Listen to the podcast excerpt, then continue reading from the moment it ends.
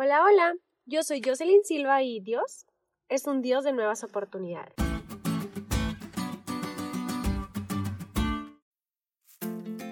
Durante las últimas semanas hemos estado estudiando el libro de Deuteronomio y creo que para este punto podemos concordar en que este libro y la Biblia entera de hecho son un constante llamado de Dios hacia el pueblo para que se vuelvan a Él. Por supuesto, porque constantemente ellos se equivocaban y quebrantaban su pacto con Dios. Sin embargo, esto no quería decir que Jehová dejara de amarlos o que se rindiera con ellos. El capítulo 10 de Deuteronomio lo deja claro cuando leemos que aún después del pecado de Israel, cuando Moisés rompe las tablas de los diez mandamientos como una señal del pacto quebrantado, Jehová lo llama de nuevo a subir al monte, y ahí le hace entrega de unas nuevas tablas con su ley. Luego los llama a volver a levantarse y marchar para tomar la tierra prometida. Todo esto como señal de una renovación del primer pacto.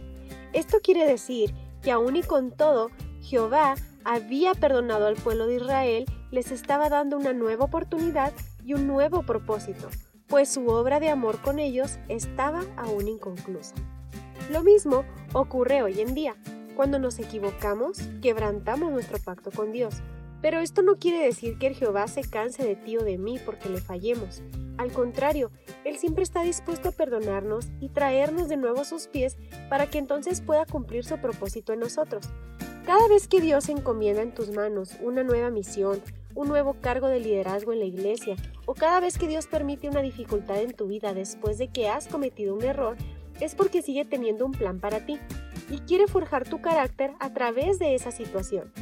Él desea que el cambio se produzca dentro de ti, desde lo profundo y no solo de manera externa y superficial, porque vas a necesitar un corazón transformado cuando por fin llegues a la tierra prometida que Él tiene para ti. Por eso, hoy me gustaría animarte a que sirvas a Dios con todo tu corazón y tu alma. No importa las veces que te hayas equivocado en el pasado o las veces que te equivocarás en el futuro. Dios aún así te ama, quiere redimirte, aún quiere hacer algo en tu vida y aún no termina su obra en ti. Él quiere tu corazón. Te invito a que se lo entregues hoy.